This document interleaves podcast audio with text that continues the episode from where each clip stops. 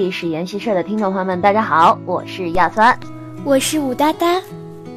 嗯，师妹，我们今天聊一个大家都比较感兴趣的话题，好不好？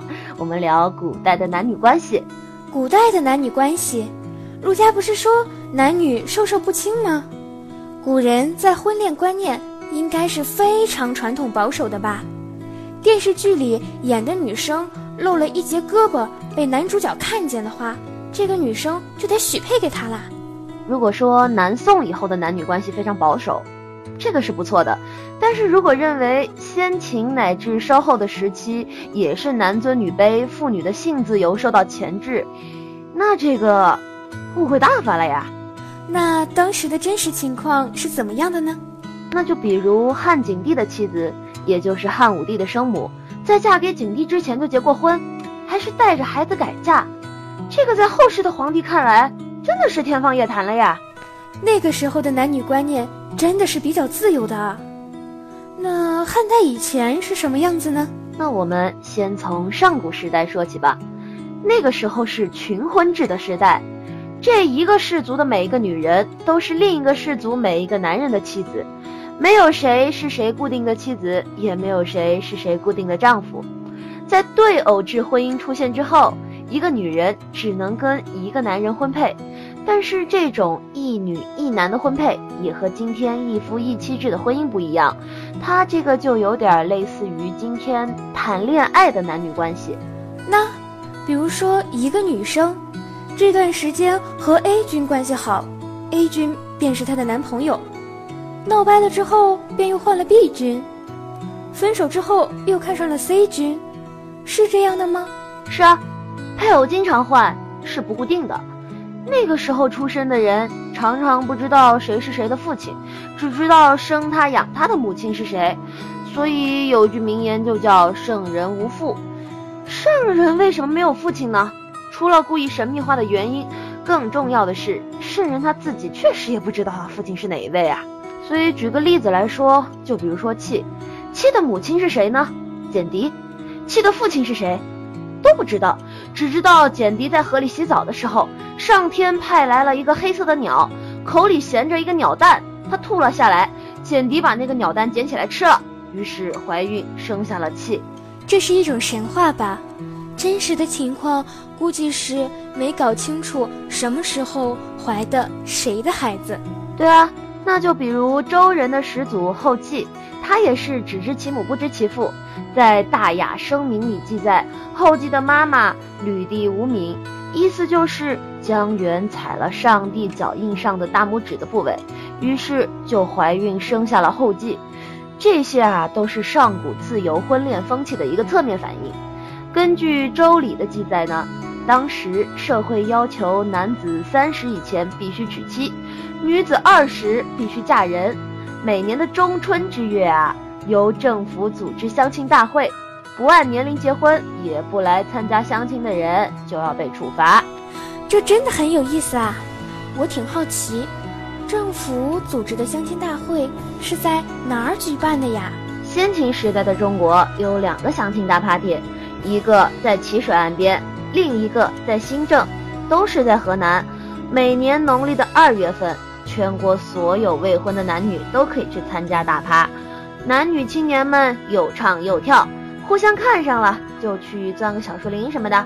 年龄超过三十的男人，超过二十的女人，必须参加这个大趴，否则就要接受政府的惩罚。《诗经·赵南·钓有梅》。就是舞会开场时女生们唱的歌，她们唱“求我术士，待其吉兮”。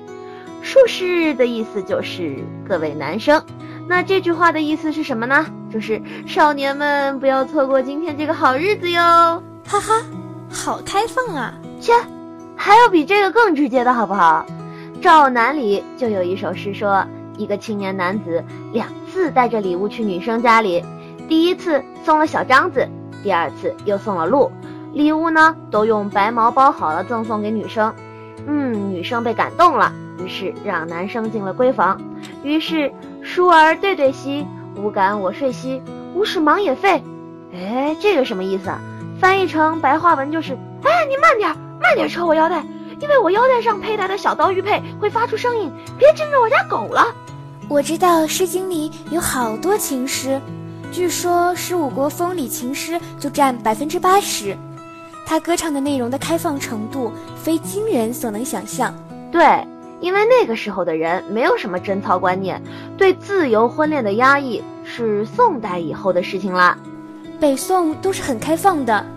宋徽宗去青楼泡李师师，全国引为美谈啊。就像《诗经》开篇第一首《关雎》，它传唱了两千年，因为入选高中语文课本，大家今天都很熟悉啊。现在都把它解释为一个男青年爱慕一个女青年，追逐她时唱的情歌。但是大家可能不知道，这种解释只是近一两百年的说法，在漫长的古代社会。嗯都不认为它是男生的求爱诗，相反，大家都认为这是一首女生的求爱诗。关雎是女生求爱诗，第一次听说啊，什么意思呢？鲁人毛亨根据先秦古文写成的古文诗解释，他认为关雎是颂扬后妃之德也。什么意思呢？原来周文王文韬武略。